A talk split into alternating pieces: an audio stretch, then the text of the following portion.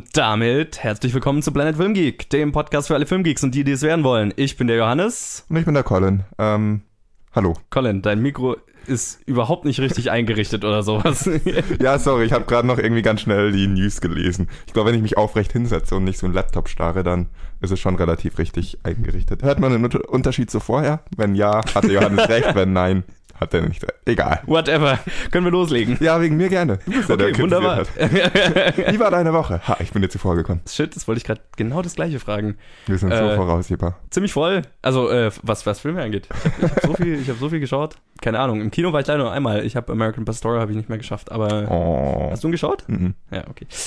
ich war beschäftigt. Ja, gut. Das, äh, ja, ebenso. Ähm, aber ansonsten zu Hause habe ich viel noch geschaut. Zum Beispiel die Jurassic äh, Park-Filme alle mal. Ich glaube, ich hatte nur den ersten irgendwann mal gesehen. Ach, den zweiten und dritten kanntest du gar nicht? Nee. Gut, dass du sie jetzt kennst, oder auch nicht. Äh, du, ich fand den zweiten ziemlich geil tatsächlich. Okay. Also, ähm, der dritte, nee. Okay. Aber ja, auch noch, auch noch ganz viel anderes, aber äh, das, ja, ich weiß nicht, was davon jetzt nennenswert wäre. Wie ging's dir so? Ja, ich habe zwei Filme gesehen. Das viel. ja? nee, warte, habe ich noch einen gesehen?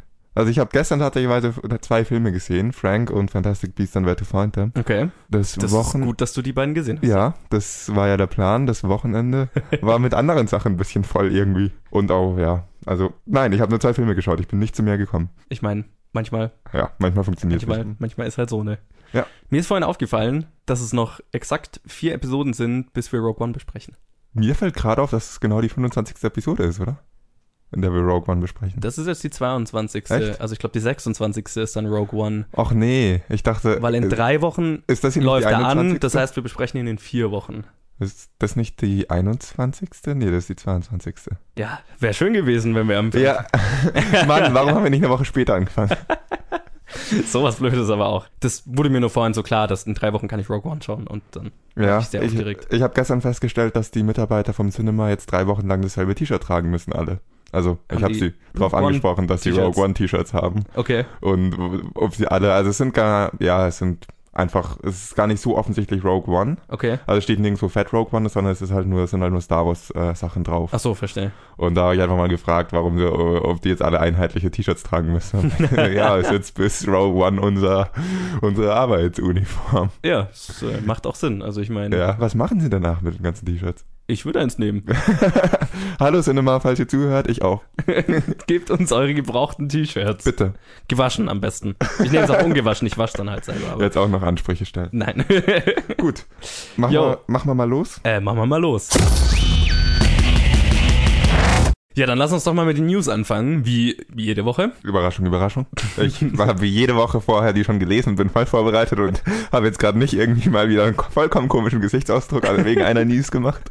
Ja, ähm, ich habe das Gefühl, wir müssten mal in irgendeiner Woche einfach alle Segmente komplett umstellen. Ja, gerne, voll. Es wird alles ein bisschen... Und mit der Vorschau auf nächste Woche anfangen. Ja, können wir gerne mal machen. Nur um alles mal über den Haufen zu werfen. Ja, sollten wir machen. okay, aber heute fangen wir auf jeden Fall mit den News an. Und äh, das war eine sehr geekige Newswoche, würde ich mal behaupten. Und die allererste ist eine der besten News Stories, die ich seit langem gehört habe. Und zwar wurde Emilia Clarke für das Han Solo Star Wars Spin-off verpflichtet. Äh, gerade hatte man geglaubt, dass das Team um den Han Solo Spin-off-Film nicht besser werden könnte. Da gab StarWars.com bekannt, dass die Game of Thrones Darstellerin Emilia Clarke für den Film verpflichtet worden sei. Sie wird Teil des Ensembles um Alden Ehrenreich als Han Solo und Donald Glover als Lando Calrissian. Ihre Rolle selbst ist bisher noch nicht bekannt, aber fuck yeah! Sind dir die Rogue One News Stories schon ausgegangen oder wie? Äh, diese Woche schon, ja. kommt noch, kommt nee. noch.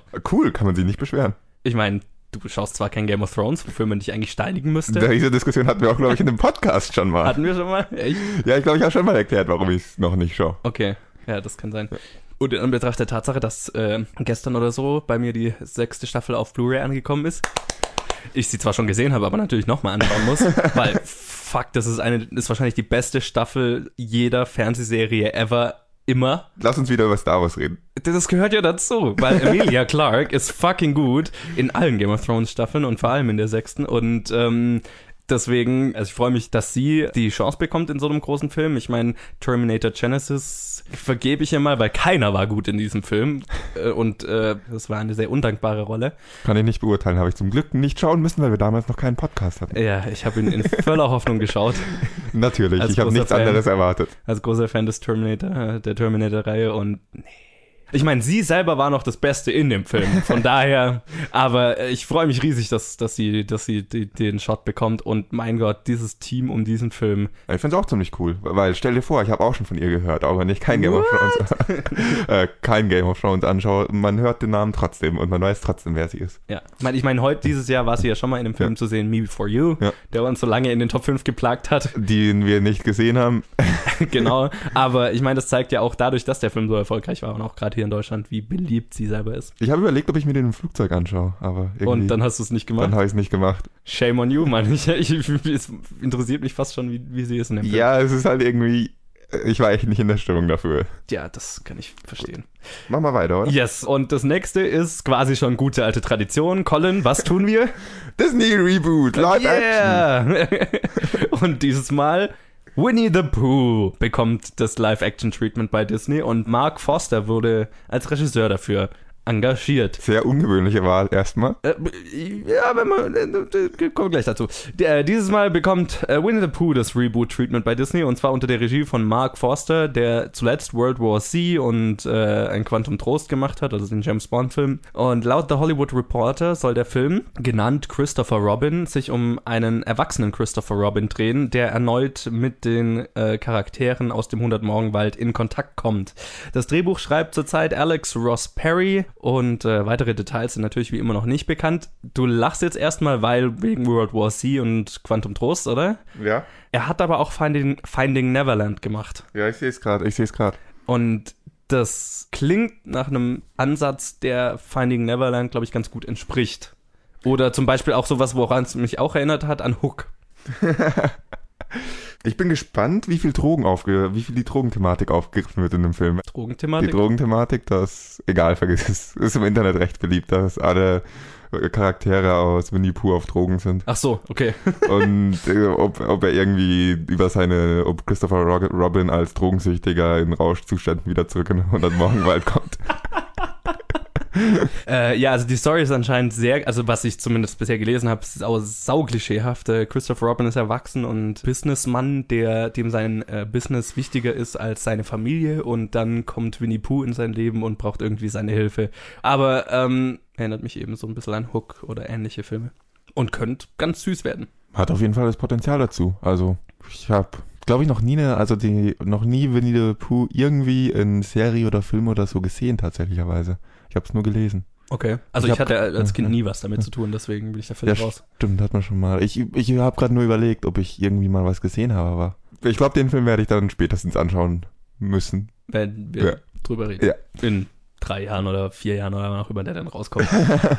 Ich bin optimistisch, lass mich. Ja, nee, das ist voll, voll gut. Auf jeden Fall ähm, machen wir weiter mit noch einem Reboot und dieses Mal The Green Hornet und zwar auch mit einem sehr geilen Regisseur, nämlich äh, Gavin O'Connor, der The Accountant gemacht hat, den wir vor ein paar Wochen besprochen haben. Nicht jeder Superheldenfilm kommt aus den Häusern Marvel oder DC. Paramount arbeitet zurzeit an einer neuen Adaption von The Green Hornet mit dem The Accountant-Regisseur Gavin O'Connor. Diese Version soll dem Charakter laut Deadline einen ernsthafteren, moderneren Twist geben. Und das Drehbuch wird von Sean O'Keefe geschrieben. Aber wie schnell das Ganze zustande kommt, ist anscheinend noch, nicht, noch unklar, weil O'Connor anscheinend noch andere Projekte zuvor am Laufen hat. Interessant, weil was ich gelesen habe, ist, dass The Green Hornet ein älterer Charakter ist als Batman. Und der Charakter ist ja so eine Art Batman. Vom Charakter ganz anders, aber ist auch ein reicher Typ, der sich halt irgendwie zum Superheld trainiert und Gadgets und, Zeug hat. Und jetzt darf äh, Gavin O'Connor jetzt unbedingt, nachdem er in Accountants unbedingt versucht hat, einen Superhelden oder einen Batman reinzukratzen, jetzt auch einen wirklichen Superheldenfilm machen. Yay! nee, kann geil werden. Also, auch wenn ich jetzt gerade eher negativ klang, der Accountant war ein saugeiler Film. Mit ein bisschen Tendenz zu Superhelden, ja. die nicht, was da nicht unbedingt was zu tun hatte. Und jetzt will ich die Superhelden-Tendenz vom Regisseur in einem Film sehen, wo es wirklich reingehört. Freue mich drauf. Ja, voll. Also hast du zufällig den Seth Rogen Green Hornet gesehen? Nein. Okay. Es hat mich irgendwie, keine Ahnung, damals hat mich der Trailer ein bisschen abgeschreckt und Ja. fand irgendwie. Ich habe ihn leider auch nicht gesehen, aus genau dem gleichen ja. Grund, weil es sah ziemlich hokey ja. aus, ziemlich cheesy. Deswegen kann ich es gar nicht vergleichen. Den würde ich mir jetzt fast ganz gerne mal anschauen. Mm, ich bin mir immer noch nicht sicher, ob ich den gerne anschauen würde. Äh, äh, eher nicht, nicht gerne im Sinne von, ich werde Spaß damit haben, sondern ich würde ganz gerne wissen, woher, der, woher das Ganze kommt. Ich freue mich immer, wenn es einen neuen interessanten Charakter gibt und Gavin O'Connor ist einer der Regisseure, die ich am, am unterbewertetsten finde gerade, also am fälschlicherweise unterbewertetsten. Ähm, also wie ich sagte jedes Mal, Warrior ist ein fucking guter Film und auch The Accountant war echt nicht verkehrt. Deswegen äh, gerne, also gerne, gerne mehr davon. Ich glaube, er ist eher, eher weniger unterbewertet als einfach noch, noch nicht so ganz auf dem Schirm der Leute angekommen. Ja. Weil er noch einfach noch nicht so viele große naja, Filme ich, gemacht ich, hat. Ich wundere mich eher, dass er nach Warrior nicht direkt in die Stratosphäre abgehoben hat, äh, abgehoben ist, aber mei. Ich glaube, wir sind uns einig, dass wir den Film sehen wollen, oder? Prinzipiell ja. Also von Gavin O'Connor auf jeden Fall. Ich glaube, von den meisten anderen Regisseuren wäre ich jetzt eher mal skeptisch bei dem Charakter, weil ich so überhaupt kein Bedürfnis habe, diesen Charakter zu sehen. Aber wenn es Gavin O'Connor macht, schaue ich mir den doch gerne an. Das ist doch ein Wort zum Schluss. So, und jetzt kommen wir wahrscheinlich zu der News, bei der du schmunzeln musstest vorhin. Es war weniger ein Schmunzeln, als dass mir irgendwie so die Augen aus dem Kopf gefallen sind und ich mir dachte, what the fuck? Äh, ich find's eigentlich geil, weil Steve Carell ist in Gesprächen für den Minecraft-Film. What the fuck? Also es ist jetzt schon eine Weile her, dass wir was von der Warner Brothers Filmadaption von Minecraft, dem Spiel, zu hören bekommen haben. Jetzt gab es aber die erste Casting-News. Laut Variety ist Steve Carell im Gespräch für eine Rolle im Film. Details zu der Rolle selbst sind äh, noch keine bekannt, natürlich nicht. Aber das Projekt läuft unter der Regie von Rob McElhenney, der It's Always Sunny in Philadelphia gemacht hat, mit einem Drehbuch von Jason Fuchs. Also, der Film soll übrigens im Mai 2015 anlaufen. Steht hier in deinem Konzept. Entschuldigung, ich Schau mal bitte nochmal nach, jetzt bin ich überhaupt nicht mehr sicher. Klick mal auf den Link. Auf jeden Fall. äh, Der Film soll im Mai, am 25. Mai 2019 rauskommen. 19, da 19. war ich ein ganzes Stück weg. Ja, bisschen. Wie vertippt man sich von der 5 auf eine 9? Ich habe keine Ahnung, wie ich das geschafft habe, aber auf jeden Fall. Gut. ja, aber ich bin auf jeden Fall sehr gespannt, was sie mit dem Film machen und wie sich das Ganze überhaupt in den Film um, ummünzen lässt. Darüber haben wir, glaube ich, aber schon mal geredet vor vielen, vielen Episoden. Ja, lass uns die Diskussion nicht wiederholen, vor allem, weil es da nichts Neues dazu gibt. Ja, aber ich meine, Steve Carell ist ein saugeiler Schauspieler und sure. Ja, er ist ein saugeiler Schauspieler, aber nicht sure. What the hell? Warum nicht? Warum nicht? Also das ist macht es ist auf jeden Fall keine negative News, es ist nur verwirrende News. Möchtest du Steve Carell nicht dabei zusehen, wie er Blöcke abbaut und Häuser baut? Naja, ich hoffe, dass, ich hoffe doch, dass Steve Carell einen Creeper spielt. Lustiger Gedanke. Steve Carell. Wieso habe ich gerade so einen Creeper, der sich irgendwo an der falschen Stelle in die Luft jagt und dann hört man noch so aus dem Off. Missed it by that much. ja, ich, ich finde es super lustig. Ja, also ich, ich bin sehr, sehr gespannt auf den Film und mit Steve Carell nur noch mehr. Ich bin eher gespannt auf den ersten Trailer. Danach entscheide ich, ob ich okay. gespannt auf den Film Okay, ja, Trailer ist, ist fair. Gut. So, so viel zu den News diese ja. Woche. Ähm, lass uns weitermachen. Wuhu, wuhu, wuhu. Und weiter geht's wie immer mit der Challenge. Wuhu, wuhu, ich jubel irgendwie sehr für diese Episode. Ja, irgendwie schon. Also, aber ich bin generell. einfach gut drauf. Ja, das ist doch schön. Ja. Vielleicht auch wegen dem Film, ich weiß es nicht. Ähm, der Film kam von Luke. Es Danke, war Luke. quasi eine Wiedergutmachung für Caligula. Ich hoffe doch, dass es so gemeint war. Und er hat uns den Film Frank aufgetragen. Ein kleinerer Indie, ein kleinerer Indie aus dem Jahr 2014 von Lenny Abramson, der dieses Jahr vor allem oder letztes Jahr in Deutschland dieses Jahr mit Room äh, für Aufsehen gesorgt hat und ist mit Donald Gleason, Michael Fassbender, Maggie Gyllenhaal und Scoot McNairy so in den, in den Hauptrollen Colin, wovon handelt dieser Film? Ich hatte gehofft, dass du mir das beantworten kannst. Also ich bin gerade auf der IMDb-Seite, gewinn ein paar Minuten, dann weiß ich's. Nee, ich also ich, ich bin mir wirklich nicht sicher, was der Film mir sagen wollte. Äh, außer, dass Musiker komische Leute sind und eine Tendenz dazu haben, Sachen aus dem Ruder laufen zu lassen. das war so die Quintessenz, die ich aus dem Film ziehen könnte. Äh, nichtsdestotrotz, äh, nichtsdestotrotz war eigentlich ziemlich unterhaltsam. Vielleicht sagst du noch kurz, worum der Film, also was die Handlung des Films ist. Ja, das ist leichter gesagt als getan. Also gut. Naja, ich meine, du hast Donald ja. Gleason, der ist ja. ein ähm, möchte gern Musiker mit dem Traum, groß rauszukommen. Und dann trifft er die Band um Michael Fassbender, der ein ziemlich exzentrischer Bandleader ist, weil er die ganze Zeit eine Maske trägt, also einen, einen naja, einen, einen Pappkopf trägt, Ja. eigentlich einen Plastikkopf, den Also- er nie abnimmt. Also für eventuell Leute, die eventuell mal von Frank Sidebottom gehört haben, genau dieser Kopf basierend auf diesem Komiker. Also waren, ich glaube, britischer, vielleicht auch irischer, keine Ahnung, irgendwo von Okay. den britischen Inseln ein Komiker, der immer so Ah, einen gar nicht. Pappkopf auf hatte und auf dem basiert ist. Verstehe. Kurz abgeschweift, zurück zum Film. Ja, also er wird als Ersatz-Keyboarder in die Band aufgenommen, weil der Keyboarder der Band sich umbringen wollte und fährt dann mit der Band in ein also in so eine entlegene Hütte, wo sie ihr Album aufnehmen und dann kriegt er die Verrücktheit dieser Band mit. Und die ist sehr verrückt. Also das ist ist nicht nur normal Band verrückt, das ist sehr, sehr, sehr verrückt. Nicht nur normal Band verrückt, das ist gut, ja. ja, aber es ist, es ist durchaus unterhaltsam, ähm, fand ich. ja. Hat sich dann aber doch etwas gezogen, fand ich. ich. Vor allem diese, die ewige Sequenz, wie sie auf der Hütte sind und ihr Album aufnehmen, die irgendwie einen Okay. halben Film eingenommen hat und wo eigentlich nur gezeigt wurde, dass die Band verrückt ist. Auf unterschiedlichste Arten und auch auf amüsante Arten, aber so im Nachhinein. Ich weiß nicht, wie es Also- dir damit ging. Ich hatte das Gefühl, coole Idee, cooler Film. Irgendwie gefällt mir auch die, der Stil und auch, irgendwie so ein bisschen so ein unterschwelliger Humor da drin ganz gut. Aber es hätte für mich besser als Kurzfilm funktioniert. Für mich war es einfach viel zu lang. Interessant. Wie ging's dir? Ich meine, ich, mein, ich kann verstehen, dass der Film langatmig rüberkommt. Das ist er definitiv auch an gelegentlichen Stellen. Aber äh, mich hat es jetzt zum Beispiel bei den Bandaufnahmen überhaupt nicht gestört, weil es halt super lustig ist, wie, wie durchgeknallt das Ganze ist. Und auch Donald Gleason spielt es halt das, die, die, diese, naja, die über, völlige Überforderung mit, mit der, mit dem Charakter von Frank finde ich sehr, sehr geil. Und ich habe den, den Übergang sehr gefeiert, wo man merkt, wie lang die jetzt schon da sind und Donald Gleason einfach von, von einem Moment auf den anderen einen Vollbart hat. Das finde ich sehr unterhaltsam. Und ich muss mal sagen, okay, ich habe schon mal gesagt, dass Michael Fassbender einer der besten Schauspieler ist, die wir zurzeit haben. Der Typ trägt 99% des Films eine Maske oder einen kompletten Pappkopf. Wie viel Emotion und wie viel Charakter dieser Mensch trotzdem rüberbringen kann, ist unfassbar. Naja, es hilft, dass er seine Gesichtsausdrücke ab und zu in Worte fasst.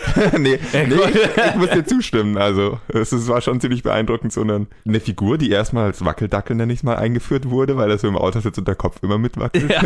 Wirklich so eine Tiefe bekommt. Das war ziemlich beeindruckend. Ja, da musst du ja alles durch die Körperhaltung rüberbringen und die Art und, und, und durch Bewegung und, und, und, und Gestik und also wie, wie viel Michael Fassbender, wie viel, wie viel Emotion und Charakter der diesem, dieser Figur geben konnte, fand ich, fand ich wahnsinnig bemerkenswert. Und auch der Rest von, das, von, von den Darstellern ist, ist wahnsinnig gut. Auch Maggie Gyllenhaal als, als völlig durchgeknallte. Was war die eigentlich? Was hat die hier für ein Instrument gespielt? Wie heißt das Ding? Keine Ahnung. Das wurde im Film auch gefragt und beantwortet und ich habe es gleich wieder vergessen. Ich irgendwas. Vibro, irgendwas, keine Ahnung. Ja, whatever. Also, ja, also auch der, der Rest der Darsteller wahnsinnig gut. Ich fand, es war ein sehr interessantes kleines Drama, weil der Film eher lustig anfängt und eine ziemlich düstere Mhm. Richtung einschlägt mit der Mhm. Zeit.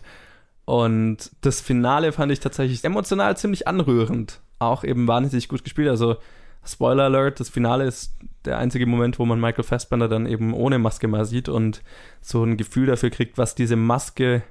Naja, ich meine, der, der Film fängt so an und du denkst dir, okay, das ist ein nettes, das ist ein netter Gag, dass du irgend so einen Verrückten hast, der die ganze Zeit eine Maske trägt. Und über die Zeit lernst du die Psyche von, von Frank kennen und am Ende verstehst du, warum er diese Maske trägt. Oder, oder zumindest kriegst du diese, die Emotionalität, die Emotionalität und so weiter dahinter mit. Und, und dann ist es plötzlich nicht mehr einfach nur ein lustiger Gag, wofür ich es am Anfang einfach gehalten habe. Ja, ganz am Anfang dachte ich auch eher, das ist so ein Bandding. Also der tritt halt auf. Mit, äh, man sieht ihn ja das erste Mal beim Auftritt. Ja, genau. Und da dachte ich, das ist halt einfach, der tritt halt so mit Kopf auf. ja. Und dann man, merkt man halt, nee, das ist, äh, das macht er so. So Ja. lebt er. Und ich meine, ich habe am Anfang habe ich halt gedacht, weil ich meine, das wäre wär jetzt nicht der erste Indie, der eine völlig abgedrehte Idee macht, um sie um abgedreht zu sein. Deswegen habe ich mir am Anfang gedacht, okay, ist halt ein Film über einen Ja. Typ, der eine Maske trägt. Aber nee, das hat tatsächlich eine tiefe psychologische äh, tiefe, tiefe Psychologie dahinter und, und eine Emotionalität und so weiter. Und das fand ich das fand ich interessant und zwar nicht einfach nur um Indie zu sein, was es ja sehr schnell hätte sein können. Ich kann eigentlich generell nichts Negatives über diesen Film sagen, außer kürzt ihn um die Hälfte. Okay, ja, so drastisch wäre ich nicht. Also, naja, also ich, es ist halt, er kam mir einfach viel zu lang vor und es war zwar alles irgendwie schön an diesem Film, aber es war, irgendwann habe ich mich doch gefragt, äh, kommt der jetzt irgendwann mal, ist er dann bald vorbei? okay. Weil es irgendwie, für mich, für mich hat die Idee einfach nicht so lange getragen. okay und verstehe. auch wenn es eine sehr schöne Idee war für einen kürzeren Film, oder es war eine sehr schöne Idee für einen kürzeren Film und deswegen finde ich schade, dass es nicht kürzer war. Äh, Ich meine, ich, ich, ich weiß, Ja. ich, ich verstehe, woher du kommst. Ähm, für mich hat es sich jetzt nicht krass langatmig angefühlt und ähm, ich glaube, wenn man gut 15 Minuten aus dem Film mal raus, rausgekürzt hätte und, und bestimmte Parts einfach schneller erzählt hätte, hätte es dem Film definitiv nicht geschadet. Aber alles in allem hat es mich jetzt auch nicht wahnsinnig, nicht wahnsinnig gestört. Also es war jetzt nicht so, dass man sich wirklich denkt, oh Gott, komm zum Punkt, hör auf. Es ist halt einfach ein bisschen. Ja, langsam habe ich verstanden, die Band ist verrückt. Oh, neue Info, die Band ist verrückt. Ach, wirklich, die Band ist verrückt? Aber es ist amüsant dabei zuzuschauen, wie verrückt sie ist und deswegen passt's. Ähm. Apropos Masken. Also ich bin gerade auf der IMDb Trivia Seite. Als der Film auf dem 2014er Sundance Festival gezeigt wurde, haben alle Zuschauer äh, Frankenmasken bekommen zum Anziehen. Masken oder Köpfe? Ich bin mir nicht sicher. Also Maske. Ich nehme mal an Maske. Ich gehe mal auch in Maske aus. Weil Die sonst Köpfe sind wahrscheinlich ziemlich teuer. Ja, und das wäre, glaube ich, auch ein bisschen voll geworden im Publikum dann. Und ein bisschen unangenehm, einen Film Ja. mit die ganze Zeit mit einer Ja. Maske auf, also mit so einem Kopf aufzuschauen. Aber okay, gute Idee. Also die Frage zum Abschluss wäre ja, vergibst du Luke für Caligula? Nein. Nein. also es hat jetzt nichts mit Frank zu tun. Frank war, ich bin froh, dass ich den Film gesehen habe, aber nein, Okay. Luke, von mir sei dir vergeben. von mir nicht. ich werde dir nächstes Festival immer noch dein ganzes Bier wegtrinken. Jo, dann, dann lass uns äh, doch mal die nächste Challenge gleich ankündigen. mhm, kann ich machen. Ich weiß nur absolut nichts über den Film, aber das ist ja eigentlich gut. Die nächste Challenge ähm, ist ein schwedischer Film. Yay. The Simple Minded Murderer aus dem Jahre 1982. Hey, das ist gar nicht so alt. Der Film ist von Ha- Hans Alfredsson, den ich jetzt so nicht im, auf dem Schirm habe. ja, ich gesagt. auch nicht. Anscheinend ist er noch als Schauspieler aktiv, als Regisseur seit den 90ern nicht mehr. mhm. Und das sieht mir hier alles sehr schwedisch aus. Das, das Also die meisten dieser Titel kann ich nicht aussprechen. ist ein schwedischer Film, also Ich finde ja auch The Simple Minded Murderer gerade nicht in seiner Diskografie, weil wahrscheinlich, weil ich nicht weiß, wie er auf Schwedisch heißt. den enfaltige Mörderin. Ah, ich, ah ja, da ist er ja. ich vergesse Ich immer meine, das wieder. kann man auch verstehen ganz Ja. gut, wenn man, auch wenn man Deutsch Ja. kann. Der einfaltige Ja, Mörder. ich vergesse auch immer wieder, dass du so gut Schwedisch sprichst. Ja gut, Spoiler Alert, es geht wahrscheinlich um den Simple Minded Murderer. Keine Ahnung. Wahrscheinlich. Wir werden sehen. Ähm, danke Greg für diese Challenge. Der hat jetzt, re- er hat jetzt recht lang drauf gewartet. Er war einer der ersten, die uns die Challenge gegeben haben. Okay. Aber Ich glaube, jetzt sind wir dann auch langsam mit allen Zuhörern einmal durch, die uns eine Challenge aufgetragen haben, oder? ja, das heißt, ihr könnt uns ruhig mal weitere Challenges geben. Also wir haben zwar noch, Also wir haben ja von, meisten, me- von den meisten Ja. mehrere bekommen, das heißt, wir fangen Ja. dann einfach jetzt quasi wieder Ja. von vorne an. aber, Aber- falls ihr auch mal euren Namen in diesem Podcast hören wollt, Oder einfach nur einen Film besprochen haben wollt, dann ja, immer Ja. her damit. gerne. Ihr wisst, wo ihr uns findet. Oder das wisst ihr dann am Ende dieser Folge. At Planet Film Geek, Spoiler Alert. Auf Twitter oder auf Facebook unter Planet Film Geek. Jetzt hast du mir meine Verabschiedung ab- äh, weggenommen. Egal. Ich wollte auch mal sowas Cooles sagen, sonst Okay. sagst du das immer. Vielleicht, dann darfst du das einfach dieses Mal am Ende machen. Ah, cool. Ähm, nee. No. ich würde sagen, lass uns weitermachen. ja,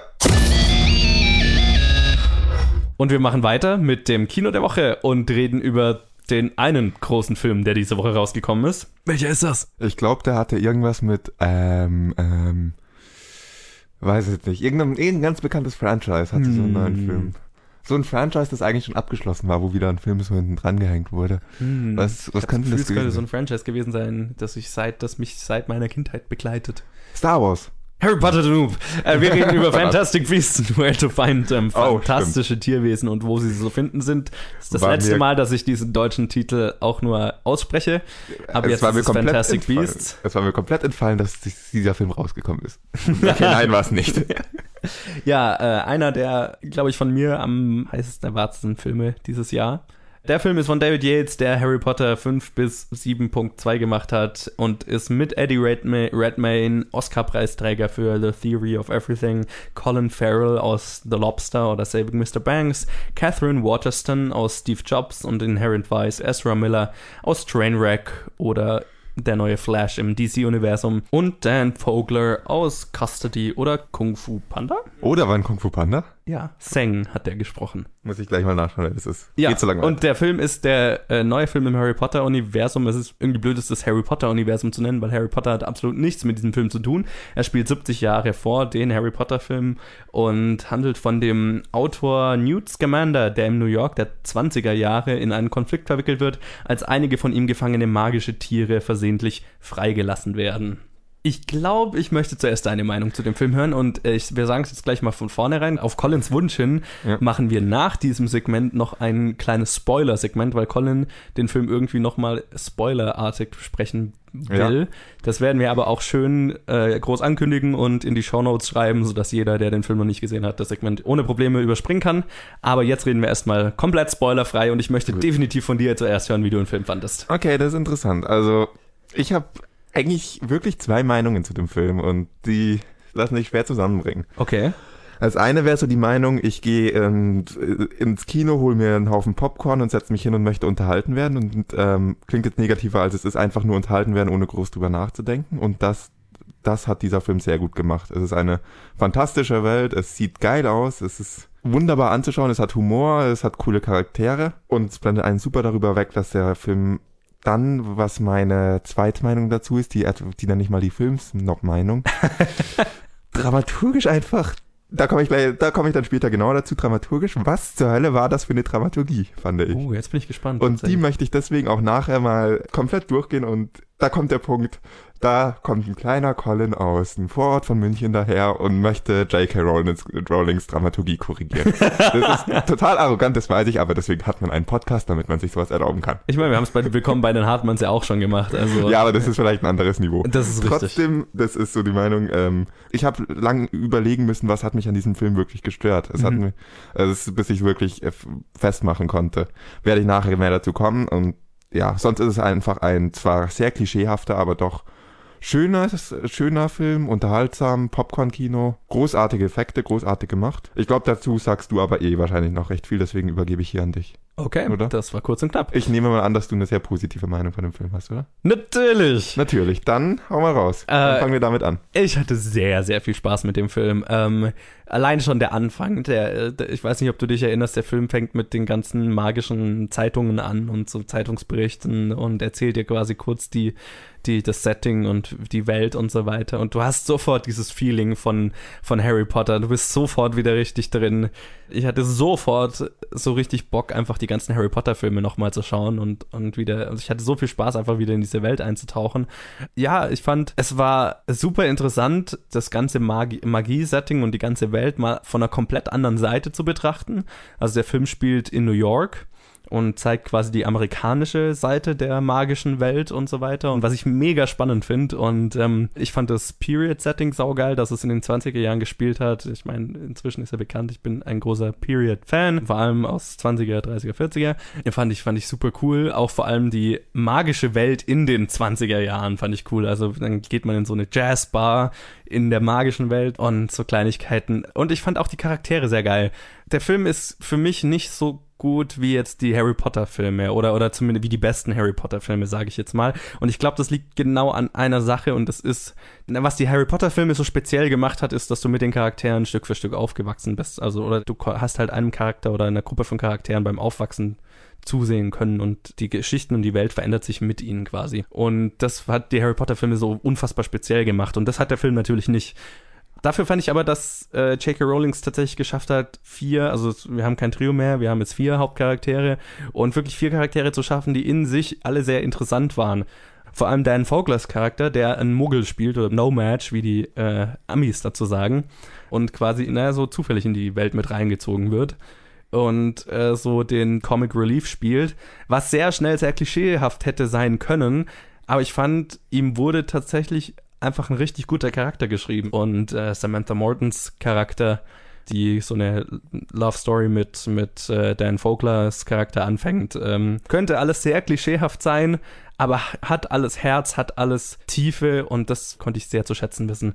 Das größte Problem, das ich glaube ich mit dem Film habe, und wie gesagt, ich hatte sehr, sehr viel Spaß mit dem Film. Großartiger Film, vor allem für Potter-Fans. Das größte Problem, das ich, glaube ich, mit dem Film hat, ist, dass er quasi zwei Geschichten erzählt, die nicht so richtig zusammenlaufen. So ein Dazu bisschen. Mehr, dazu mehr im Spoiler-Segment. Genau, so ein bisschen. Aber eigentlich erzählt er erstmal zwei Geschichten und das ist einmal was der Name des Films ist, Fantastic Beasts and Where to Find Them, nämlich äh, Newt Scamander, der einen Koffer voller magischer Wesen äh, mit äh, nach New York reinschmuggelt und Dan Vogelers Charakter macht diesen Koffer aus Versehen auf und ganz, ganz viele werden freigelassen und jetzt ist die Aufgabe, die wieder zu finden. Und das ist auch, wo der, wie der Film überall beworben wurde und so weiter.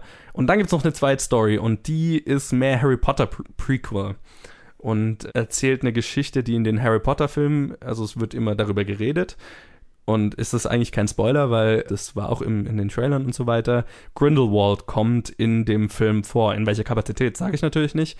Aber es ist ein Charakter, dem, von dem man in den Harry Potter-Filmen erfährt. Und darum geht's auch in dem Film. Und der Film beginnt damit, dass eben diese ganzen Zeitungsausschnitte zeigen, ja, Grindelwald, äh, terroristische Angriffe in, in Europa und bla bla bla. Und das ist so quasi die Zweitstory, die auch noch so ein bisschen mitspielt. Und die zwei Stories laufen nicht so richtig zusammen. Sie kommen dann zusammen, aber eben, nee, es, es, hat sich mehr so angefühlt, als wäre das Fantastic Beasts, also die Fantastic Beasts Story da, damit das die Prequel Storyline, die das ganze Franchise dann, also die hat auch keine Auflösung so richtig, sondern die ist quasi ein Setup für die vier Filme, die danach noch kommen, damit das, na, damit das Franchise an sich ein Setup bekommen kann. Was nicht verkehrt ist, aber ich fand, das hätte noch ein bisschen besser verflochten sein können oder eine einheitlichere Story sein können.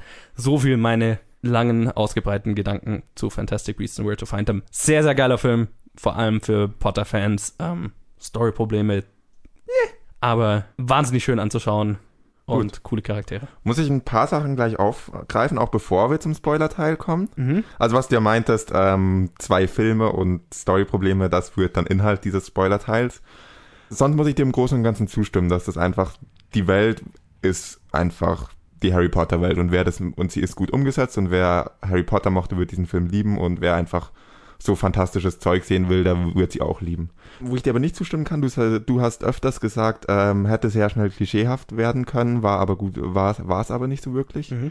Ich fand es unglaublich klischeehaft. Also ich fand die okay. Charakter unglaublich. Es war zwar auf sehr professionellem Level und sehr gut klischeehaft, aber das ändert nichts daran, dass es vor Klischee nur so getro äh, ja, vor Klischees nur getrieft hat durch den ganzen Film durch. Aber das ist eine Sache, über die man sehr gerne hinwegsehen kann, einfach weil dieser Film doch sehr schön anzuschauen ist. Ja, aber das hast du ja schon äh, alles schon ein bisschen angesprochen. Ich glaube, ich komme jetzt einfach direkt zu dem, was ich wirklich über diesen Film sagen möchte. Okay, warte mal, wir bauen hier ja. mal Trenner ein und so weiter und dann überspringen wir dieses noch, Segment. Ich will noch was hinzufügen. Jeder, der nichts Negatives über den Film hören möchte, sollte vielleicht auch zum nächsten Segment springen. Weil ich werde okay. dann nicht wirklich positiv über diesen Film reden. Okay, ja, also, aber, aber jetzt hier Trenner und ja. so weiter und dann äh, in den ja. Show Notes findet ihr, wie, wo das nächste Segment dann weitergeht. Genau. Also, wie gesagt, äh, ich wollte diesen Film auseinandernehmen. okay, feel free. Ja, also ein paar Sachen hast du schon angesprochen. Das, du sagtest äh, zwei Stories. Das ist mein Hauptkritikpunkt und ich möchte das jetzt aber nicht, ein, nicht, von, nicht gleich von den zwei Stories ausgehend machen, sondern erst die eine Story anschauen. Die Story, die der Film beworben hat, die Story, die dann im Titel zu hören ist, Fantastic Beasts and Where to, and Where to Find Them. Das ist nämlich die für mich bessere der beiden Stories. Und ich habe das Gefühl, dass das auch die Story war, die zuerst da war, um es mal so auszudrücken. Definitiv, ja. Ich fasse es jetzt mal mit allen Plotpoints Plotpoint zusammen. Der ähm, Newt Scamander kommt nach London, der... New York. Ah, fuck. New York, danke. ah ja, Klischee. Die, vertauschte Koffer, wirklich? Aber gut. Das hat mich, das hat mich ein bisschen genervt. Jetzt haben sie wirklich den Koffer vertauscht. Ja. Gut. Also es war nur, es haben, wäre es nur das gewesen, hätte mich jetzt nicht so gestört, aber halt immer wieder so viele Klischees durch den Film hindurch. Gut, auf jeden Fall macht dann ähm, der äh, Kowalski, ein sehr witziger Name, ja. macht dann den Koffer auf und die Viecher fliehen, nachdem ein Viech schon mal entkommen ist. Und Kritik zur internen Logik. Der Koffer wird zu von, ähm, von Kowalski rumgetragen und ein Viech drückt sich gewaltsam den Weg raus. Später im Film sehen wir öfters, dass der Koffer eine Weile lang offen rumsteht, als zum Beispiel Falle, dass irgendjemand von den größeren Viechern da sich reinrollt oder reinkommt. Und während diesen paar Minuten, wo der Koffer offen rumsteht, haben die Viecher unten nichts zu tun, als den schönen Himmel durch den Koffer raus zu betrachten oder wie. Also chillen da ganz völlig drin und denken sich, oh, ich, eigentlich machen wir den ganzen Film ja nicht anders, als hier rauszuwollen, aber na, gerade bin ich zu faul. Okay. Da, da kann man aber auch Okay. sehr gut drüber hinwegsehen, das fällt unter die das- Kategorie. das- ja. Es gibt zurück zum Plot. Also die, äh, die Viecher entkommen, die Viecher werden wieder eingesammelt, schön und gut. Ähm, dabei, dabei lernt der Nicht-Magier, der Kowalski, lernt ein bisschen die Viecher kennen, lernt, dass sie eigentlich nichts Böses wollen. Und man hat eine schöne, sehr oberflächliche, nur in einem Satz wirklich vorkommende Message, die auch sehr oft schon gebracht wurde, dass wir Menschen eigentlich die Bösen sind und dass die Viecher nichts Böses wollen, aber von uns Menschen gleich gejagt werden. Wie oft ich diesen Satz schon oder diese Message schon gehört habe, okay, stört mich, sehe ich jetzt mal drüber hinweg bei dem Film. Ist ja auch keine Ja. unwichtige Message. Also Ja, aber, aber trotzdem, das war schon, es war schon eine Message, die ich oft gehört habe. Das ist so der eine Plot, sie werden freigelassen. Am Ende sind es irgendwie vier Viecher oder drei Viecher, die sie hauptsächlich suchen. Ja, sammeln, sie, so. sammeln sie nach und nach wieder ein, packen alle wieder in den Koffer rein und dann ist diese Story zu Ende. Als die Story zu Ende ist, sind dann auch die vier Hauptcharaktere alle zu viert in diesem, dieser Welt innerhalb des Koffers und pflegen die Tiere und unterhalten sich und es weiß alles, das sieht alles so aus, als wäre da hier ein, eine Story zu Ende, ein Film zu Ende und wäre das eine abgeschlossene runde Geschichte, die in sich funktioniert, auch wenn sie nicht besonders originell ist und nicht besonders gut ist. Es ist eine, es ist eine schöne ähm, Abenteuergeschichte, aber nicht wirklich tiefgehend, nicht wirklich nichts Neues. Und da ist dann wahrscheinlich, wo, wo irgendwer kam und sagte, hey, wir sind Harry Potter, wir können uns nicht leisten, nur so eine einfache Story zu machen. Außerdem haben wir irgendwie auch die ganzen Harry Potter Filme. Lass uns doch einen Bezug dazu aufbauen. Und dann wurde ein schönes Gerüst drum gebaut. Ein schönes Gerüst mit ähm, einem Charakter namens, wie hieß er nochmal, Grimes? Grimeswald? Grindelwald. Wenn, Der wurde aber nicht erfunden. Für das. ja, nee, das nicht. Aber zudem vorangestellt einige Kritik. Wenn man einen Charakter hat, den man in 100 Zeitschriften und äh, nee, Zeitungen am Anfang Grindelwald, äh, Grindelwald nennt und sagt, das ist der Böse und als Plot-Twist am Ende darstellen äh, hat, wer denn eigentlich die ganze Zeit dieser Böse war, dann sollte man ihn am Ende, Colin Farrells Charakter, nicht so böse aussehen lassen, dass gleich im ersten Shot, in dem er auftaucht, man sich denkt, ah, ich glaube, das ist Grindelwald. Das Am war, Anfang von Fil des Films hast du dir Ja. das gedacht? also es war ja diese Zeitung und dann kam relativ bald nach den Zeitungen kam Grindelwald irgendwann. Ja. Also Colin Farrell und ich dachte mir so, ja gut, da haben wir Grindelwald, danke dafür. Ich habe es nicht Und- kommen sehen bis zum Schluss. Und dann, ja gut, ähm, die Leute, mit denen Just ich war, haben es auch kommen sehen und ich, ich habe mir da schon, ich habe mir da erst nichts dabei gedacht. Ich dachte, ah okay, hier haben wir Grindelwald. Und dann habe ich festgestellt, nein, das soll gar nicht Grindelwald sein. Das soll ein Charakter sein, der in, also Grindelwald in Disguise. Am Anfang dachte ich einfach so, so offensichtlich, wie er auftaucht, dass es Grindelwald ist. Aber gut, was mich dann gestört hat, hier an der Dramaturgie, wir haben, wir haben also den klassischen Fall, dass wir eine ähm, oberflächlichere Story haben und eine Story, die ein weiteres Franchise aufbaut in einem Film. Das ist nichts, was nicht funktioniert. Das haben wir in sehr vielen Filmen schon funktionierend gesehen. Das kann man machen. Der Grundfehler hier ist es, die eine Story abzuhandeln und dann den dritten Akt von der anderen hin- hinten dran zu hängen. Weil sobald dieses äh, vorher erwähnte Ende in einem Koffer kommt von der Welt, kommt plötzlich geballt die andere Story, das Finale der andere Story. Und es ist auch nicht sonderlich originell. Es ist, die Stadt wird zerstört von einem übermächtigen Wesen und muss aufgehalten werden. Ich verstehe den Bezug nicht, was, was die beiden Stories miteinander zu tun haben, was die Charakter, die vier Hauptcharakter in der anderen Story zu suchen haben. Das war für mich alles sehr künstlich hergestellt. Dieser hinten angestellte dritte Akt wurde, weil die Leute, die Harry Potter machen, wissen ja schon einigermaßen, was sie tun, wurde nicht einfach hinten angehängt, sondern wurde mit ein paar Szenen vorher angekündigt. Das Problem daran ist, dass diese Szenen für mich ähm, zum Beispiel, wo der Angriff auf, auf das Präsidentschaftsessen oder Wahlkampagnenessen oder Wahlkampagnenreden-Dings ist, bis zu dem Punkt, wo die andere Story vorbei ist, fühlten sie, fühlte sich jeder dieser Szenen für mich als ein absoluter Fremdkörper an und ich dachte mir, hm, wo kommt der Bezug? Der Bezug kam dann am Ende und dann war ich nicht begeistert, weil es halt hinten angestellt wurde. Dabei wäre so, so viel Potenzial dabei gewesen, das Ganze zu verflechten. Wie hieß er nochmal? Äh, Eddie Redmayne. Newt. Oder, ja. Newt.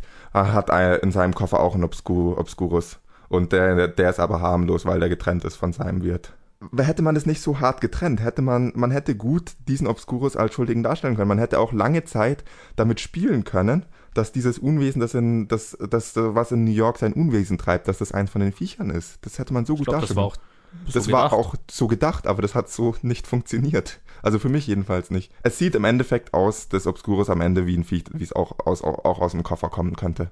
Also, ja, total. Also ich denke, das ja. ist auch absolut so gewollt. Ja. Also das, ja. ja, das, man hätte die Stories nicht nacheinander abschließen sollen, sondern gleichzeitig. Man hätte nicht sagen dürfen, alle, alle meine Viecher sind zurück im Koffer und dann den Obscurus anhängen, sondern man hätte die Obscurus-Story währenddessen abschließen müssen.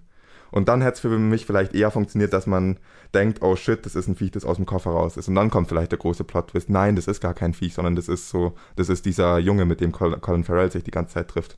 Was mich noch wahnsinnig gestört hat, war, nachdem Fantastic Beasts and Where to Find It abgeschlossen war und die obskure Storyline begann. Was hatten die Hauptcharakter da zu suchen? Warum?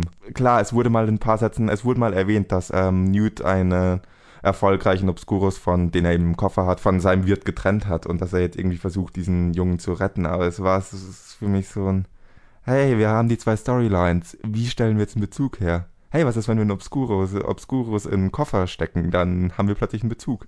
Es war so, künstlich, es war so mit dem Holzhammer alles. Sämtliche Versuche, die beiden Storylines zusammenzubringen, die waren im Film durchaus da, aber sie waren nicht vollendet, sie waren, sie waren auffällig, es waren auffällige Bindeelemente und das hat mich sehr gestört und deswegen sage ich auch, das ist meine Filmsnob-Meinung, weil man diesen Film sehr gut anschauen kann, ohne sich an irgendwas davon zu stören und man einfach nur begeistert ist von den Bildern und der Welt, die man da sieht, von dieser fantastischen Welt. Aber es, wenn man mal ein bisschen darunter sieht und versucht, versucht es runterzubrechen auf die Story, die uns gerade erzählt wurde, die, die Messages, die im Film sind und die Motivationen der Charakter verfolgt. Also es ist sehr viel Potenzial da gewesen, auch diese beiden Stories zu verknüpfen, zu einem gut funktionierenden Film zu machen. Und deswegen finde ich es umso frustrierender, dass das einfach so, so wenig Mühe, muss ich mal sagen, reingesteckt wurde. Die Leute, die diesen Film gemacht haben, wissen, was sie tun. Da ist ein unglaubliches Budget dahinter, da sind, ist unglaubliches Talent hinter diesem Film. Warum hat man da nicht ein, konnte man da nicht mehr Arbeit reinstecken, um die beiden Stories zu einer zu verknüpfen? Dann hat man immer noch das Problem, dass es sehr klischeehafte Stories sind, aber da hätte ich total gerne drüber hinweggesehen und würde dann auch vollen Herzens behaupten können, dieser Film ist sehenswert. So muss ich leider eher sagen. Solange man nicht drüber nachdenkt, was man hier gerade anschaut, sehenswert. Sonst, wenn man auf eine kohärente Story Wert legt, bleibt bei den Harry Potter Filmen. Okay. Möchtest du noch was dazu sagen? Ja, unbedingt. Okay, dann hau mal rein. Ich habe jetzt lang genug geredet. Also ich habe ja vorhin schon gesagt, ähm, mein einziges Problem mit dem Film waren diese zwei Storylines, die nicht so richtig zusammenfinden. Und da gebe ich auch völlig recht.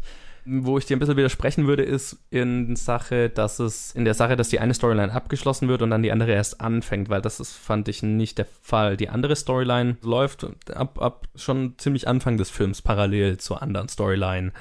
Und es gibt auch immer wieder diese sehr losen, aber es gibt schon Verknüpfungspunkte und die haben, äh, drehen sich alle um den Obscurus. Weil ich glaube, also die Intention war definitiv, dass äh, in dem Moment, wo der Obscurus Leute tötet, dass äh, äh, geglaubt werden soll, es ist einer von Eddie Redmaynes Monstern. Das ist der Punkt, wo du die Storylines verknüpfen könntest. Sind das ja, wo du, ja, ja, klar, ja wo, wo, du jetzt sagen müsstest, dass in Eddie Redmaynes Koffer zum Beispiel einer fehlt. Ja, oder halt einfach gar nicht gleich oder sagen würdest, hey, das war ein Obscurus, sondern du weißt nicht, was es angegriffen hat. Aber nein, sie sagen gleich in erster Linie, hey Leute, das war ein Obscurus. Mhm. Hey Leute, das hat nichts mit mir zu tun. Wir können, also sie haben den Punkt, wo sie Storylines zusammenführen könnten, funktionieren zusammenführen könnten. Und in, in der nächsten Szene trennen sie sie wieder ganz klar. Damit mhm. man vielleicht nicht verwirrt ist. Keine Ahnung, was die alle Intention war. Aber das macht für mich so viel kaputt, diese Szene. Ja, ja, sagen, weiß, der, der.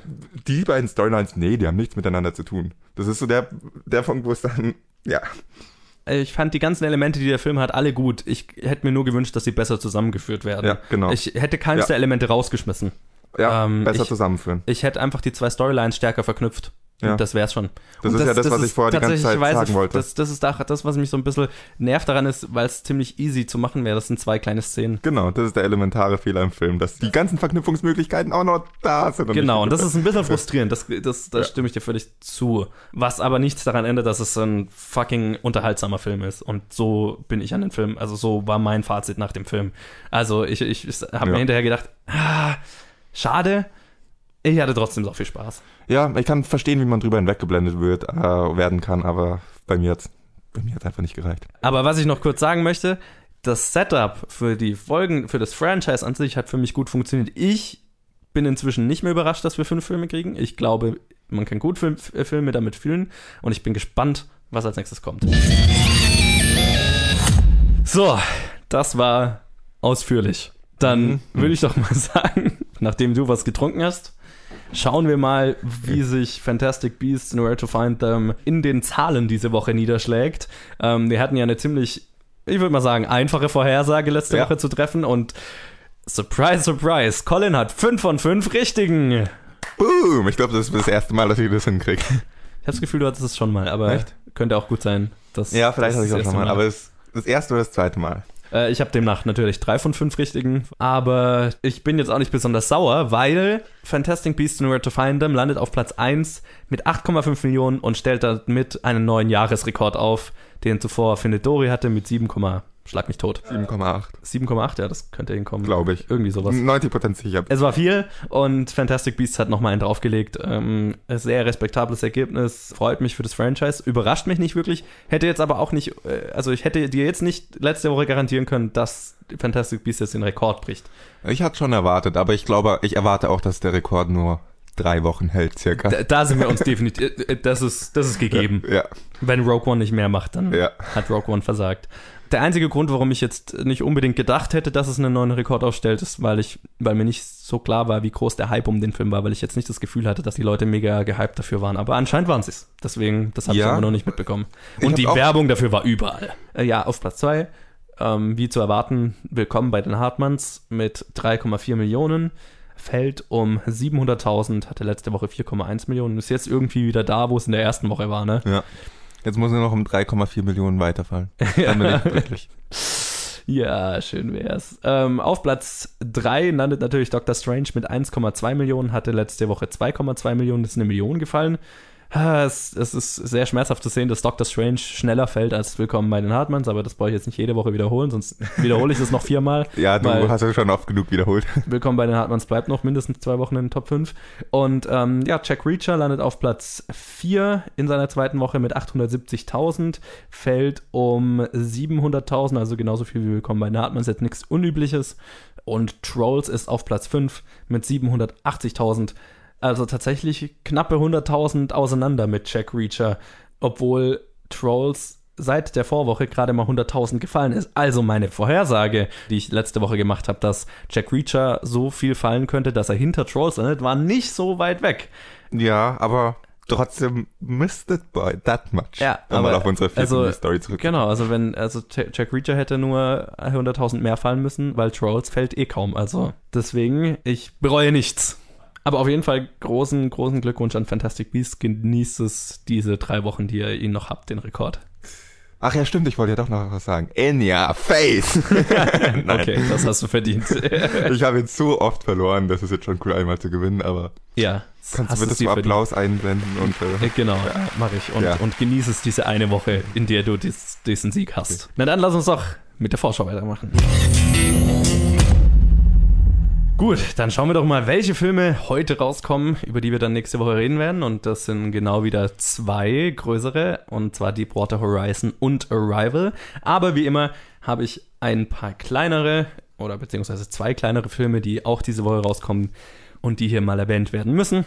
Das ist einmal Florence Foster Jenkins, äh, ein neuer Film mit Meryl Streep über die erfolglose Opernsängerin, beziehungsweise über diese Opernsängerin, die überhaupt nicht singen konnte, aber ihr vermögender Mann hat ihr es irgendwie ermöglicht. Hat so ein bisschen was von Citizen Kane. Also Citizen Kane hat sich da an dieser, an dieser echten Story bedient.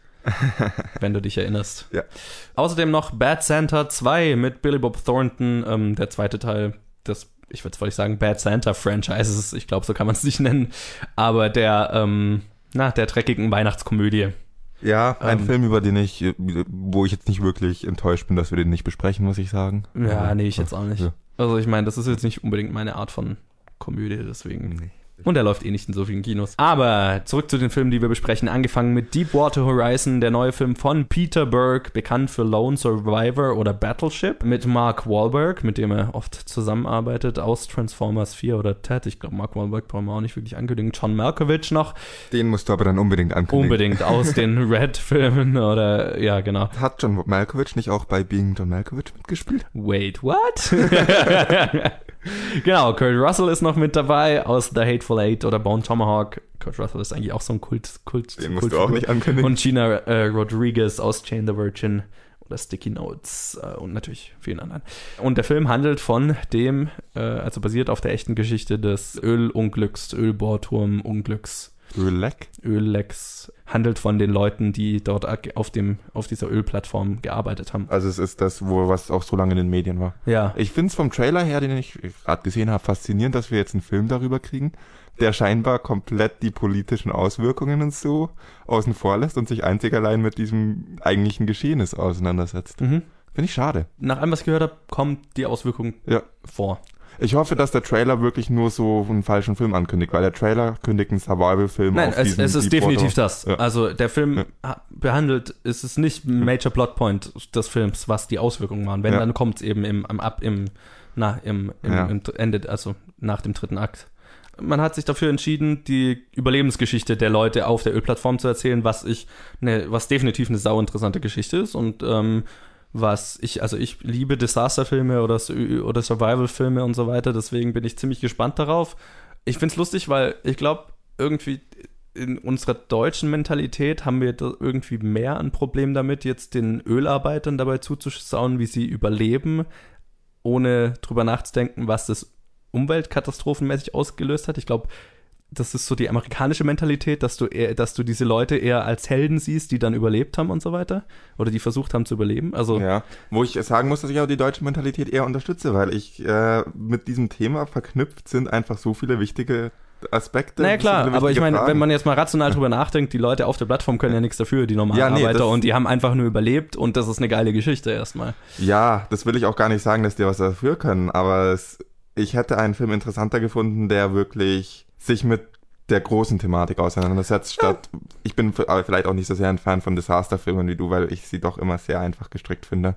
Ja, also. Und ja, es ist natürlich ähm, ein Wahnsinn, was die äh, Menschen auf der Ölplattform da durchmachen mussten. Das will ich auch gar nicht bestreiten, aber so ein, F- in einem Film würde ich doch lieber den anderen Teil des Themas ja. sehen. Deswegen bin ich da jetzt ein bisschen Ja, ich, ich, nee, ich, also deswegen, also ich, äh, das, ich sag das auch, weil ich es bei mir selber eben Ja. auch beobachten konnte. Also in dem Moment, weil du, also ich habe es bei mir selber beobachtet, wo ich den Trailer angeschaut habe, in dem Moment, wo die Katastrophe beginnt und du den Leuten dabei zusiehst, wie es überleben, also wie in jedem anderen Desasterfilm halt auch, habe ich mich kurz dabei ertappt, wie ich gedacht habe, also wie ich kurz mich gefragt habe, ob ich überhaupt mit den Leuten mitfühlen kann, weil sie gerade diese Umweltkatastrophe verursacht haben. Aber das glaube ich war eine sehr, sehr deutsche Denke. Und deswegen fand es interessant, wenn ich den äh, von, von der amerikanischen Seite, die den Film besprochen habe, zugehört haben, die haben alle von den Helden gesprochen, die diese Katastrophe überlebt haben, ne? Und Ja, wir Deutschen kommen immer eher von der anderen Seite.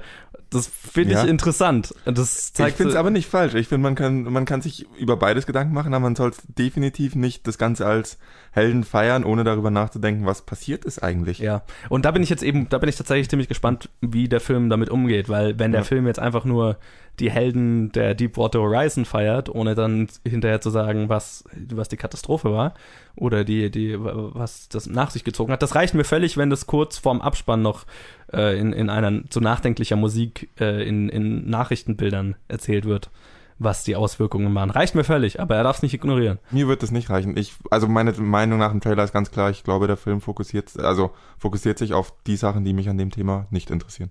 Ich müsste ihn echt nicht sehen, muss ich ehrlich sagen.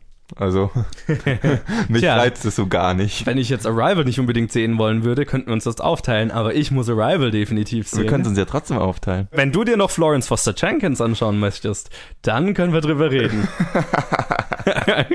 das wäre ein Deal, den ich machen würde, dass du Deepwater Horizon nicht siehst, aber dafür Deep, äh, Florence Foster Jenkins. Ja, also ich habe mich gerade nach ähm, reiflicher Überlegung dazu entschlossen, Florence Foster Jenkins anzuschauen. Dann können wir euch mehr Filme präsentieren und ich muss mich nicht durch Deepwater Horizon quälen. Fair. Das heißt, wir schauen beide Arrival und ich schaue Deepwater Horizon und du Florence Foster Jenkins. Ja.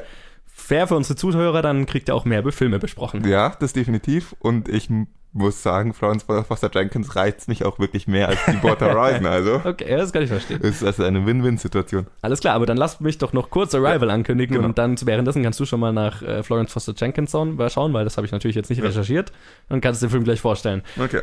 Ja, der Film, den wir beide schauen werden, ist Arrival. Das ist der neue Film von Denis Villeneuve, der eine der beeindruckendsten Erfolgsserien gerade hat, was seine Filme angeht. Also seine letzten drei Filme waren Sicario, In Enemy und Prisoners. Drei wahnsinnig gute Filme und jetzt traut er sich in die Science-Fiction-Welt, was passend ist, weil er auch das Blade Runner-Sequel macht zurzeit. Deswegen ist es spannend schon mal zu sehen, was er in der Science-Fiction-Welt machen kann. Also für mich einer der vielversprechendsten Regisseure zurzeit. Und äh, der Film ist noch mit Amy Adams aus Batman wie Superman oder Big Eyes, Jeremy Renner aus den Avengers-Filmen oder American Hustle und Forrest Whitaker aus Southpaw und in drei Wochen in Rogue One zu sehen. Und handelt von Aliens, die auf die Erde kommen und von Amy Adams Charakter, die eine, eine Sprachenwissenschaftlerin ist, die dann ins Boot geholt wird, um die Kommunikation mit den Aliens zu ermöglichen. Mehr weiß ich tatsächlich noch nicht von dem Film. Ich habe es größtenteils vermieden, Trailer dafür anzuschauen, weil ich wirklich möglichst blind in den Film reingehen wollte. Gut, ich habe Ähm, die Trailer nicht vermieden. Ich muss hier mal die Trailer loben an der Stelle. Die Trailer schaffen es ein unglaublich, also ich finde, sie schaffen es ein unglaublich gutes und stimmiges Gefühl rüberzubringen, von dem ich jetzt nur vermute, dass die Stimmung in dem Film genauso wird. Mhm. Und sie schaffen es auch einem zu sagen, hey, es geht um Aliens, die auf die Erde kommen. Aber ich habe keine Ahnung, was sonst passiert. Sie schaffen es wirklich, viel Stimmung zu zeigen, ohne irgendwas vom Plot zu verraten. Ich bin wahnsinnig gespannt auf diesen Film. Ich auch. Ich freue mich wirklich drauf. Aber dann sag du doch jetzt noch was zu deinem Wahlfilm, Florence Foster Jenkins. Ja, es spricht mich sehr viel mehr an als Deepwater Horizon. Also, aber gut, das werden wir dann sehen, ob das die Hoffnung in Erfüllung geht. Es ist, du hast es ja kurz schon angesprochen. Es geht eben um Florence Foster Jenkins, die nicht singen kann, aber singen möchte. ja. Jo. Regie führt Stephen Frears, die Queen, gefährliche Liebschaften. Der Cast passt auch irgendwie ein bisschen dazu. Also wir haben Meryl Streep und Hugh Grant, die ich glaube ich nicht wirklich ankündigen muss. und dann haben wir noch äh, einen Schauspieler namens Simon Helberg. Den könnte der ein oder andere vielleicht als Howard aus The Big Bang Theory kennen. Was ich, was, was mich mega geschockt hat, als ich ihn im Trailer gesehen habe. Das hat mich weniger geschockt, diesen Primärschock, was zur Hölle macht der hier, hatte ich, als ich ihn zum Beispiel, wo er auch mitspielt, in A Serious Man gesehen habe. Ach, den habe ich nicht gesehen. Ja, da spielt er auch mit. Und jetzt Okay. ist es so der zweite Film, wo ich ihn sehe und mir denke, Moment, ist es Howard? Aber gut. Ja, gut für ihn. Freut mich. Ja, voll cool. Ja, Ich werde berichten, wie er geschauspielert hat. Alles klar. Ich bin gespannt. Dann lass uns doch mal eine Vorhersage treffen, wie sich diese drei, oder ich würde mal sagen, zwei der Filme sind Top 5 Ja. Box Office relevant. Lass uns doch mal kurz drüber reden oder die Vorhersage abgeben, wie sich die Top 5 verändern wird. Und, Und der Verlierer darf anfangen. Wer ist es diese Woche? Ich muss es dir noch einmal in die Nase rein. das ist tatsächlich gar nicht so einfach, weil weder Deepwater Horizon noch Arrival rechne ich jetzt gigantische Zahlen zu und ich glaube auch, das, wo wir vorhin drüber geredet haben, Deepwater Horizon mit dem amerikanischen Patriotismus und so weiter, ist, glaube ich, nichts, was jetzt in Deutschland mega läuft. Deswegen Fantastic Beasts and Where to Find Them auf Platz 1, Willkommen bei den Handmanns auf Platz 2, auf Platz 3 mache ich Arrival, auf Platz 4 mache ich Deepwater Horizon und auf Platz 5 mache ich Doctor Strange. Gut, das heißt, ich muss mir was Neues überlegen. Bam! Ähm, Platz 1 bleibt, Platz 1 Fantastic Beasts and Where to Find Them. Ja, stimme ich dir zu. Willkommen bei den Hartmanns bleibt leider auch auf Platz 2. Das ist ja scheiße. Es ist echt fies, ne? Ich kann Doctor Strange nicht höher als die anderen beiden setzen. Ja, die machen beide. Ach Gott. Ja, gut. Und Fantastic Beasts and Where to Find Them. Willkommen bei den Hartmanns. Platz 3 ist dann Arrival. Platz 4 Deepwater Horizon. Und Platz 5, äh, äh, wie heißt der? Florence Foster Jenkins? Lawrence Foster Jenkins. Oh, no way. Ja, ich bleib dabei. Florence Foster Jenkins äh, bekommt Platz 5. Okay. Jetzt machen wir aber doch weiter mit einem Segment, wo ich besser drin bin, drin bin als in der Vorhersage. Du meinst. Mit der Bad Movie Synopsis? Boah, das war aber genial übergeleitet, findest du nicht? Wir sollten professionelle Podcasts machen. Oh, warte. Äh, ja, not gonna comment that. Magst du die Regeln erklären oder soll ich die Regeln Ja, ich kann die erklären? Regeln kurz erklären. Ähm, Johannes wird gleich einen Film furchtbar schlecht zusammenfassen, also auf eine wirklich schlechte Art, nicht so wie er es normalerweise macht. Entschuldigung. Okay, nein, er wird ihn schlecht zusammenfassen und ich muss trotzdem draufkommen. Ich darf ja Nein Fragen stellen und habe drei Minuten Zeit. Johannes, um welchen Film geht's? Das werde ich dir jetzt bestimmt sagen. Bist du bereit, Colin? Ja. Die Zeit läuft, nachdem ich aufgehört habe zu lesen. Muss ich mich noch kurz entscheiden, welche der drei ich nehme. Uh, Mr. Fancy hat mehrere vorbereitet. Na, ich probiere mal die. Okay. Ein alter Mann sucht für die Erfüllung seines Lebenstraumes den Rat einiger Wissenschaftler. Es ist nicht ab, oder? Nö. Nochmal. Ein alter Mann sucht für die Erfüllung seines Lebenstraumes den Rat einiger Wissenschaftler. Spielt's auf der Erde. Ja. Nach 2000 gedreht. Nein. In den 90ern gedreht. Ja. Jurassic Park. Fuck! Ja, gut. War, wirklich, war, war fies, das stimmt, die war gut. Das war nicht schlecht, nicht schlecht. Ich, ich, ich, konnte mich, ich, ich, ich war mir die ganze Zeit nicht sicher, ob das, ob das einfach ist oder nicht einfach Nee, ist. das war gar nicht so einfach. Ah, Also, ich ich glaube, ich hätte die andere nehmen sollen, aber die kriegst du dann in zwei Wochen. okay, bin gespannt. Okay. Du kannst mir die dritte geben, dann stelle ich sie dir nächste Woche und muss mir keine überlegen. Nein. Okay. Nein. Ja, okay. Äh, da. Das war ja wieder. Ich muss es dir unbedingt schwerer machen. Ja, du musst es mir vielleicht doch ein bisschen schwerer machen. Nee. Oder lass es so, dann habe ich wenigstens am, immer nach der falschen Vorhersage noch ein Erfolgsgefühl. Ja, stimmt, das ist alles nur so geplant. Die- Ja. Der arme kleine Colin darf, Ja. sich nicht, darf nicht traurig sein. Das Ganze hier ist übrigens gescriptet, falls es euch noch nicht aufgefallen ist. Natürlich. Alles 100% gescriptet. Lass uns weitermachen. Ja, und damit geht diese Episode von Willkommen bei den Moment von Planet Film Geek auch zu Ende. Willkommen bei den bin ich Filmgeeks. Dieser Film hat sich echt nachträglich geschädigt, oder? Ja, der hat sich in meine Psyche eingebrannt und mich nicht mehr losgelassen. Willkommen bei den Filmgeeks. Es ist kein beschissener Titel. Ein schlechter Titel, aber kein beschissener Titel. Ja. Ja, wie gesagt, diese Episode geht damit auch zu Ende.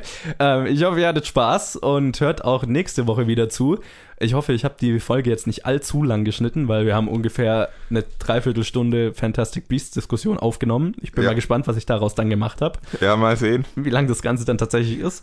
Äh, ja, wenn ihr mit uns in Kontakt treten wollt, uns vielleicht sagen wollt, wie ihr Fantastic Beasts fandet oder uns eure Challenges auftragen wollt, könnt ihr das auf Facebook tun, auf facebook.com slash planetfilmgeek oder auf Twitter at planetfilmgeek. Bei mir persönlich at movieschmidt. Und wie immer, wenn ihr uns auf iTunes hört, dann lasst uns doch mal noch schnell eine Bewertung da und ein Review, wenn es geht. Auch wenn ihr uns schon mal bewertet habt, bewertet uns nochmal. Das hilft uns sehr viel weiter. Mein Ziel ist immer noch in die Charts zu kommen. Aber äh, nach den Downloadzahlen, wenn jeder eine Bewertung jede Woche da ist, dann wären wir in den Top 100. Also von daher bewertet uns mal schön und auch auf Stitcher oder Soundcloud. Aber wenn es geht, auch auf iTunes. Das ist die relevante Charts-Position, die ich haben möchte. Ihr habt's Ja. gehört, bewertet uns. genau, und äh, ja, jetzt wollte ich eigentlich den ganzen Schmarrn dich sagen lassen, aber das habe ich jetzt nicht das hast du ja getan. vorher schon angekündigt, dass du es nicht machen Stimmt. wolltest. und es- deswegen äh, übergebe ich jetzt an dich mit deiner Verabschiedung und sag Tschüss, bis nächste Woche. Ja, auch von mir nochmal Danke fürs Zuhören und äh, ich muss noch hinzufügen, es gibt einen weiteren Grund, bei dem ihr uns gerne kontaktieren könnt auf Twitter oder ähnliches. Ich habe es lange nicht mehr gesagt, falls ihr uns beleidigen und speziell mich einen Snob nennen wollt. Ich glaube, diese Woche ist es wirklich, wirklich angebracht. Also haut rein. Der Rage, der Harry Potter. Ich hoffe, ich, ich hoffe, ich habe mit meinem negativen Review über Fantastic Beasts einen Shitstorm ausgelöst. Das wäre cool. Aber bis dahin, from whence you came, you shall remain until you are complete again.